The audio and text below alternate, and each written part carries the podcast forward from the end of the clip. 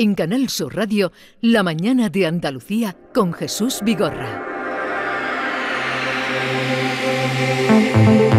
Andaluciencia con Manuel Lozano Leiva. Llega el momento de aprender con el profesor Manuel Lozano Leiva, catedrático de física nuclear.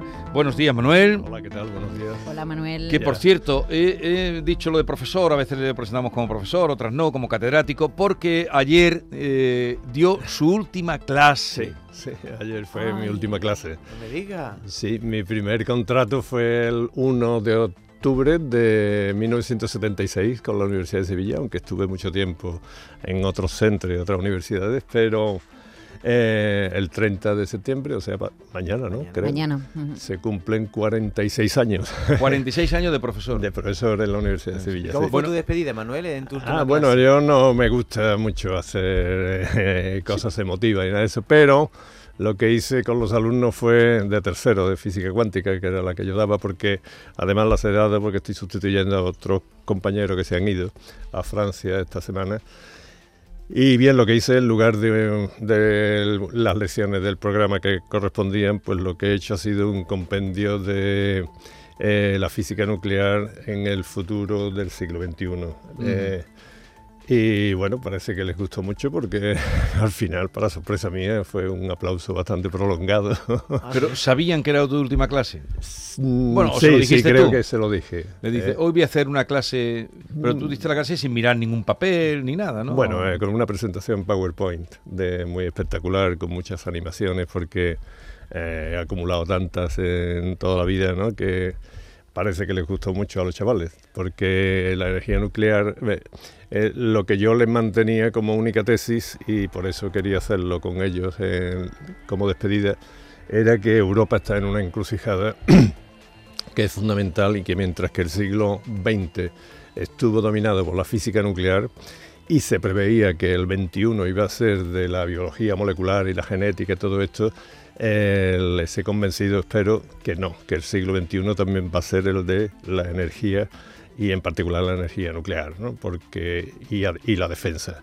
Y que el papel que está desempeñando Europa, que es de una irrelevancia cada vez mayor, va a tener que retomarlo y que el centro de gravedad de ahora mismo del mundo, que está situado entre la India, China y Rusia, se tiene que desplazar de nuevo hacia, hacia Europa. Eso se lo demostré, o traté de demostrárselo en, en tres horas, que fueron, con todo tipo de argumentos desde el punto de vista de, de la energía y desde el punto de vista un poco más colateralmente de la defensa. ¿Y ahora qué? 46 años. Pues sí, ¿y ahora sí qué? porque ¿Y ahora bueno, mañana la primera qué? vez que me ofrecieron jubilarme fue hace 13 años, cuando cumplí 60, mm, pero no, no lo acepté. Y continué hasta los 70, pero después fui profesor emérito, que son Sí. tres años más. Mm. Entonces ya se ha acabado. Pero bueno, entonces tú, ya lo hemos hablado muchas veces y tú siempre que puedes, además das eh, argumentos en tu defensa de la energía nuclear que ahora mismo en Europa está... Bueno, en Europa lo que hay... No, no, no, que esté arrinconada. En Francia es el Pero- pero 70% de la electricidad Pero de tienen, para- han cerrado, han- tienen paradas centrales, ¿no? Bueno, pero eso es por mantenimiento eh, en Francia. Eso es que se ha sido una torpeza, yo creo, desde el punto de vista de gestión, que se le ha acumulado varios recargas de combustible eh, y mantenimiento, pero eso no tiene nada que ver. Pero después hay países como Finlandia, como Suecia, como Bélgica y muchos más, ¿no? Que tienen Sí. un gran porcentaje de energía nuclear. Y Lo que, no, lo, que no se, lo que no se va a hacer es construir nuevas centrales, pero sí se van a mantener las existentes, ¿no? Sí, Eh, todos los alargando la vida muchas veces de, de Sí. centrales nucleares que tenían previsto cerrarse antes. En Sí. Alemania, por ejemplo, están, van a alargar la vida de algunas. ¿no? Sí, eso pretenden, pero en el caso de España hay un calendario de cierre que yo supongo que a la vista de cómo está evolucionando la situación mm, se va a prolongar, a prolong- a prolongar. De hecho, los Estados Unidos, pues los 40 años preceptivos del permiso de eh, ampliación de la edad de las centrales nucleares ya ha pasado en muchos casos a 60 años y en otros ya a 80 años. O sea que, que- Y lo que sí va a haber, no quizás nuevas centrales nucleares, pero sí instalación de nuevos reactores modulares en los sitios actuales, ¿no? Es decir, renovar un poco el parque nuclear en toda Europa, yo espero. Bueno, después de, ya, mm, en fin, antes de entrar en materia, después de 46 años como profesor y un profesor un Sí. catedrático eh, muy distinguido y reconocido en el tema de, de- de- de lo- de la física, mm, la enseñanza, eh, ¿qué te ha aportado? ¿Qué, qué te ha aportado a ti? Hombre, yo creo que como se aprende de verdad es enseñando. Entonces había un profesor que que fue premio Nobel, decía que cuando él quería aprender de algo, daba un curso.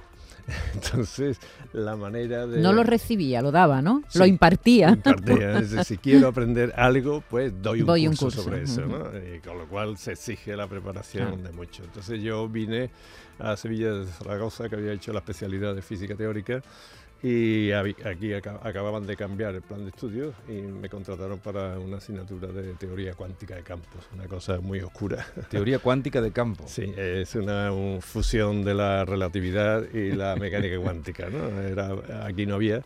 Y el catedrático que vino venía de Barcelona, entonces nos juntamos aquí los dos y creamos el departamento. De, yo me voy muy orgulloso porque mi departamento de física atómica, molecular y nuclear ahora mismo está en disputa entre los tres primeros de la Universidad de Sevilla de 150 y tantos que hay. ¿eh? Es decir, que hay, hay una pelea entre peleilla, entre mi departamento, biología molecular, genética, en fin, hay una serie de departamentos muy buenos, pero Sí. yo creo que el mío, eh, no me importa decirlo. Está ahí entre los tres Entre primeros. los tres primeros, sí. Y era física Atómica, molecular y nuclear. Ah. Pues nada, eh, pues en fin, que tengas ahora una retirada. Tú seguirás siempre enseñando Sí. porque lo llevas eh, cuando vienes aquí, cuando cuentas cualquier cosa, cuando Bueno, ayudas a que comprendamos, lo llevas muy dentro, Sí, lo de me invitan transmitir. también a dar conferencias y acepto y eso la semana que viene creo que doy una en la Academia de Ciencias y, y por ahí, ¿no? Mm, Sí, me gusta dar conferencias, creo Ah. que lo hago aceptablemente bien. ¿Has encontrado mucho... mm, eh, no sé qué diría, no quiero A ver, decir... ver, dale. eh, eh, en la universidad, entre, entre profes, ¿has encontrado mucho... En fin, mucho inútil en la universidad. Hombre, la universidad es muy grande, somos muchos, ¿eh? O sea que me parece que profesores en total son cuatro mil y pico. ¿eh? Entonces ahí hay de todo, ¿eh? Como en, la Guardia Civil o en, o en el clero, ¿no? Me habla de cuatro mil y pico en- Sevilla. En Sevilla. En Sevilla. En la Universidad de Sevilla. Entonces son muchos, ¿no? Hay de todo.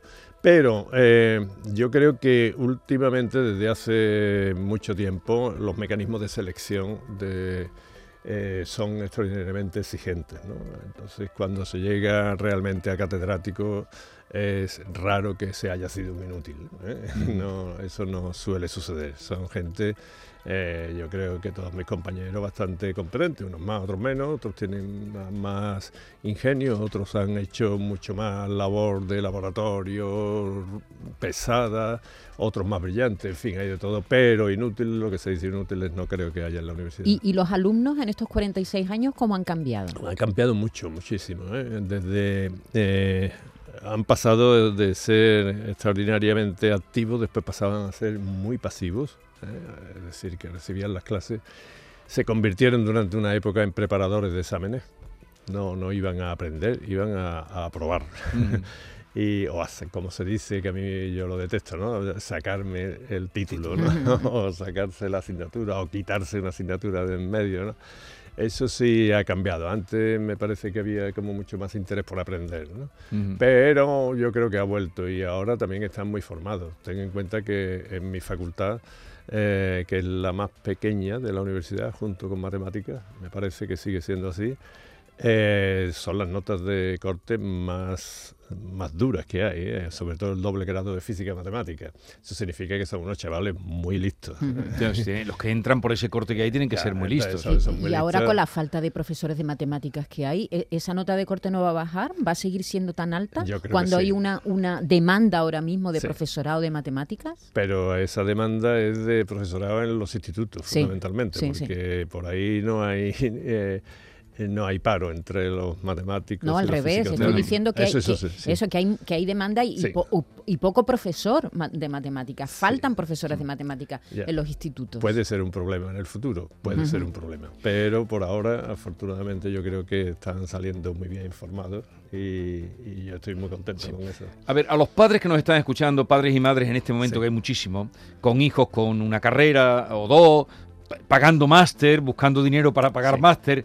El plan este que cambió de plan de Bolonia, que Sí. introdujo los máster, eh, tú que tienes larga experiencia, ¿para qué ha servido? ¿Para sacarle dinero a los padres o para eh, formar mejor a los profesores? A mí no me ha gustado el plan Bolonia, este cambio a nivel europeo, que era necesario porque en Europa lo que había eran dos concepciones de la enseñanza superior. Una la, la anglosajona, por ejemplo, lo que son tres años nada más, un bachelor que se llamaba, y después ya los másters y demás.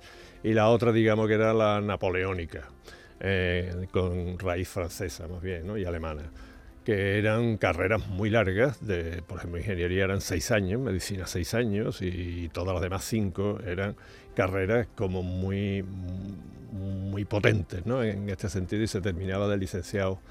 Ahora lo que se ha hecho es eh, unificar todo, en lugar de tres o cinco y seis, pues dejarla en cuatro y esos cuatro después un máster, pero ese máster no es lo mismo que los últimos cursos de las carreras anteriores. ¿no? Entonces yo creo que con el tiempo más bien es negativo el paso que se dio con Bolonia. Mm. Hubiera sido mejor que los anglosajones se hubieran adaptado a los alemanes, franceses, españoles y demás. Yo creo. ¿eh?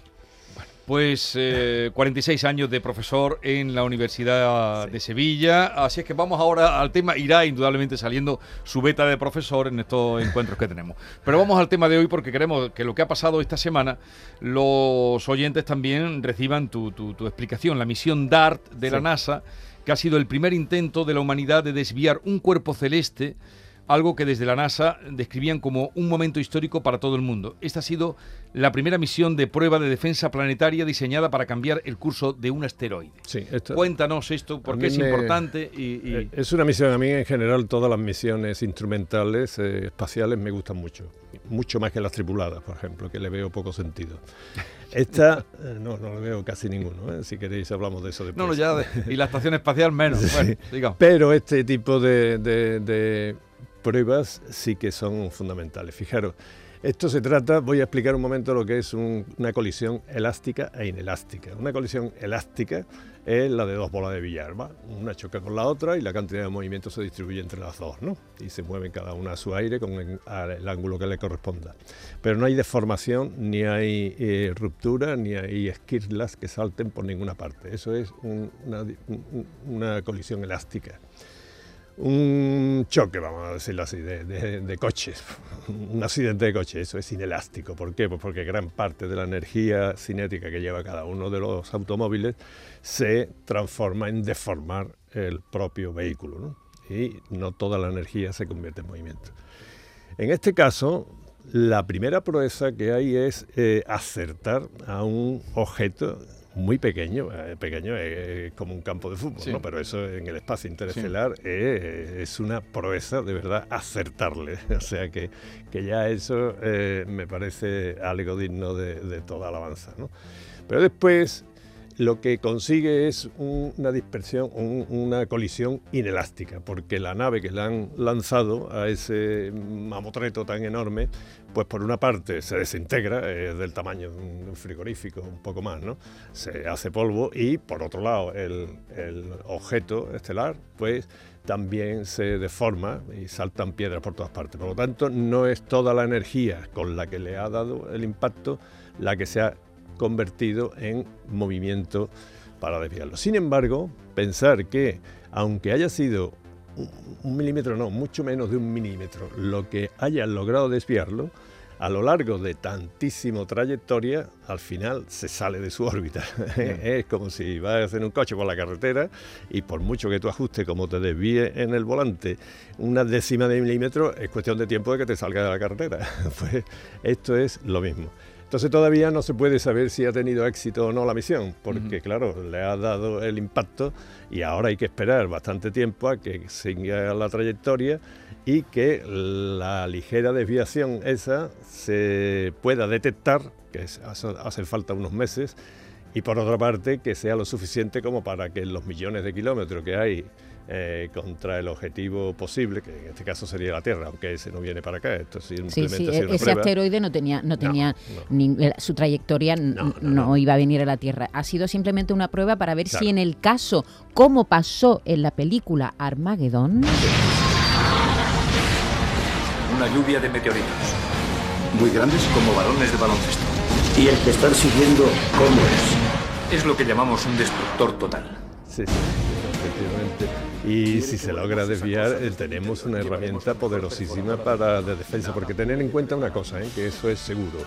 En la escala geológica de tiempo, la astrofísica, eh, los miles de millones de años funcionan así, pero el planeta va a recibir un impacto Seguro. seguro, Ujú. sin, sin duda. ¿no? Lo que no sabemos cuándo ni de qué calibre va a ser, ¿no? Pero eh, la formación del planeta y de toda la- su existencia ha estado bombardeado de eh, objetos estelares. pero a De- medio plazo no, porque ya lo sabríamos. ¿no? Claro, a medio Porque plazo no, se esa es la- se, eh, está estu- se estudia el, el- el Sí, sí. espacio continuamente y sí. sabemos que a medio plazo, ni siquiera a largo plazo, hay un impacto previsto. ¿no? Efectivamente, pero que lo va a haber y entonces es bueno saber y además ten en cuenta que, que esto puede surgir en cualquier momento. No, no que se nos avecine espontáneamente, ¿no? sino que se pueda detectar una novedad que no está ahora presente, Sí, sí, porque se puede desgajar de algún tipo de cometa o de algún otro Sí, que a lo mejor podemos estar hablando dentro de 50 años, ¿no? Podemos, o de 50.000, no o sabemos. de 50.000. entonces no, no, no Pero el día sabemos. que se detecte, ¿con cuánto tiempo de antelación vamos a saberlo? Esa, es- esa- esa es la, esa es la pregunta que se ha tratado de responder con este experimento, saber con qué antelación y a qué distancia y qué tamaño va a tener los que podamos desviar. Y este experimento en este sentido a mí me parece magistral, ¿no? O sea, me parece muy interesante que, ten- que la humanidad tenga esa potencialidad, aunque nunca pase, ¿no? Pero Sí, sí. tenga esa potencialidad de Pero, poder pero está muy bien lo que has contado porque yo de- le preguntaba a David, pero lo ha desviado, lo ha desviado y entonces, Hasta- claro, ahora acabo Ahora, de entender no por se qué, sabe. por qué no se sabe. No, Porque, claro, no. si la desviación eh, eh, pues, puede ser mínima, tan pequeña, tan pequeña que tenemos que esperar el tiempo suficiente para saber si efectivamente hay una leve desviación ¿no? de, de la trayectoria del asteroide. El ¿no? otro día Jesús decía lo de, no sé si lo recordáis, que mencionaste lo de la nanotecnología. Sí. Eh, y, y- y cómo a una escala eh, na- de nanómetros, o sea, de mil millonésima parte de un metro. ¿eh? Eh, estamos hablando de ese tipo de escala, ¿eh? de esas desviaciones. Sabéis que eso es lo que crece eh, un pelo de la barba desde que coges la maquinilla hasta que te la llevas a la cara. un nanómetro más o menos Ya, eso. ya, ¿eh? Entonces estamos hablando de desviaciones de este estilo. Si se hace un, si se consigue una desviación, que yo creo que sí, que lo ha conseguido, eso eh, hace falta unos meses, o, o no sé cuántos meses tienen previsto, porque ellos tampoco lo saben, los Sí. que están controlando esto, pero seguramente en cinco o seis meses eh, verán si este nanómetro de desviación, estos pocos nanómetros de desviación, ha su- sido suficiente para desviarlo. Bueno, aunque dices que no, que lo que te gustan son estos experimentos con las naves no tripuladas, sí que hay un proyecto también del que queríamos que nos hablaras, la misión Artemis de la NASA. Ah, sí, sí. bueno. Eh, ¿En qué va a consistir? Porque eso sí que es Sí, tripulada, ¿no? Sí, sí, sí, claro. Se trata de volver a la Luna. Hace 50 años que dejamos de ir a la Luna. ¿Por qué, por Manuel? ¿Por qué 72. hubo 12 astronautas en 6 viajes y todos ellos entre el 69 y el 72 y después han pasado 50 años sin pisar la Luna? Porque para qué. ¿No sirve para nada visitar la Luna? Exactamente, o sea, porque eso fue una, yo creo que fue una hazaña. Tener en cuenta una cosa, ¿eh? que eh, hacía 60 años que se había inventado el avión. O sea que se sabía volar, eran solo 60, 60 años, años. después de averiguar cómo se volar, se pudo llegar a la Luna, ¿no? Es decir, eh, eso es una hazaña increíble. Los primeros fueron los soviéticos, los rusos, con naves no tripuladas, pero después los americanos consiguieron plantar allí astronautas, ¿no? Eso estaba muy bien. Y, claro, eh, es una hazaña tecnológica impresionante, ¿eh? con una cantidad de dinero ilimitada y un esfuerzo sobrehumano, uno- unos medios de computación muy rudimentarios todavía. ¿eh? Eh, fijaros que ni siquiera los relojes, los relojes de estos, ¿no? Eh, eran apropiados para eso. los relojes digitales, los de cuarzo, estos que están Sí. ahora, esos son un producto del programa Apolo. o sea que tendría que calcular el tiempo con una, una precisión mucho mayor y de ahí surgió todo eso, ¿no? Entonces, de no saber nada, 60 años de experiencia aeronáutica y conseguir poner un hombre en la luna, pues... Pero Manuel dice que no sirve para nada. ¿Y por qué ahora queremos ir otra vez entonces? Bueno, yo creo que no, no lo sé. Es que no sé muy bien por qué. Va a ser una mujer, creo. Bueno, a mí me parece muy bien. Yo, La primera yo mujer. es que lo de las mujeres y los hombres en esto pues, son, Sí. son tan válidas unos como los otros. Para, para, para, total, lo único que tienen que hacer es sobrevivir, porque eso está todo teledirigido desde aquí, ¿no? O Sí. sea que eh, tienen que hacer alguna eh, maniobra, pero muy poco. ¿eh? Eso no, no es así. Entonces, en un secarral como es la Luna, ¿no? que, que no hay nada, no hay atmósfera, no hay eh, apenas mineral, variedad de minerales, no hay eh, agua, si la hay, está enquistada ¿no? en los polos, y no sé muy bien cuál es el sentido. Quizás preparar a gente para el próximo hazaña que se quiere llegar a Marte, que sirve para absolutamente menos. Que O sea, que llegar a Marte serviría para menos. Sí, no sé qué se nos ha perdido en Marte. Eh, eh, lo que sí tenemos es que estudiar lo que es Marte, pero en principio, mm, ¿para qué? Si allí tampoco hay atmósfera ni posibilidad de vivir y además con una, un riesgo y es que la radiación que se va a recibir a lo largo del viaje va a acabar con los astronautas, ¿no? Eh, es muy difícil que soporten esos niveles de radiación y, en fin, no. Es decir, que el futuro de la humanidad no está en el espacio. Eh, inmediato no. No. Ni muchísimo menos, y además ni falta que nos hace, porque lo que tenemos que preservar un Es magnífico planeta que tenemos Claro. que, que es fantástico. Maravilloso. ¿no? Falta que nos hace, pero nos hará. Un día nos vamos a cargar el planeta y vamos a tener que Sí, salir ya, de aquí y habrá sí. que irse a algún lado, ¿no, Manuel? Sí, sí, pero a ver a cuál. A ver a dónde. Y desde luego no va a ser Marte. ¿eh? Posiblemente sea Io o Europa o otro satélite de otros eh, planetas mucho más, eh, más Entonces- amables. Entonces, en ese sentido, estás tú con Saramago, que no era físico, pero decía, ¿para qué buscar vida allí si no se atiende la de aquí? Pues, por supuesto. Más o menos, lo decía mejor, pero era su frase, ¿no? Sí, sí, ¿Para qué buscar vida allí si no se atiende a la de aquí? Ahí en el planeta, de ahí se supone que hay unas 10.000 especies de vida de, eh, en general, ¿no? Que no están clasificadas. 10.000. Unas 10.000 que, que no se Todavía hay cosas que descubrir Sí, aquí sí, en sí, este, sí, en este sí, planeta además fantástico. continuamente evolucionando, ¿no? A ver Es si no nos lo cargamos, Manuel. Nah, yo, Manuel, yo espero que no. como nos quedan solo tres minutos y... No, está- que tres minutos, nos quedan medio Ah, minuto. bueno, quería que Ay, hiciera... perdón. ¿Un Ah, bueno, pues ¿Qué, entonces- qué querías? No, que están diciendo que el Nord Stream se va a quedar inutilizado con el agua marina. Estamos muy preocupados con ese posible sabotaje. No sé si tenía que hacer un comentario sobre eso. Que es una barbaridad. Es una barbaridad porque el metano que está saliendo de ahí, fundamentalmente, es de los gases que hacen peor efecto invernadero. Es mucho peor que el CO2. El que está saliendo. el que está saliendo. Entonces, eso es una barbaridad que el día que se descubra si ha sido un atentado, eh, el responsable lo debería de pagar mm, caro, ¿no? Por una, un castigo mundial, porque es una barbaridad lo que están haciendo. Y sigue saliendo. Sí. Parece que además ya son cuatro Sí. los caracteres. Los, Cuatro. los- Sí, sí. Pero si ha sido bajo agua, que han sido buzos los que lo han hecho. ¿Cómo han hecho ese eso agujero? ya no lo Eso sé, ya no se pero eso se puede hacer Pero de está saliendo- está saliendo a la superficie. Sí, está Eso saliendo. se puede está- hacer de muchas formas. Y puede matar muchos pescados también, mucha fauna, ese gas. Eh, no tanto, ¿eh? es mucho peor el efecto, El efecto invernadero. invernadero. Bueno, Manuel Lozano Leiva, eh, que tengas una feliz jubilación y en la que seguiremos disfrutando de tu tiempo aquí cada miércoles. Un Muchas abrazo. Un abrazo. Gracias. ship and a door. In other words,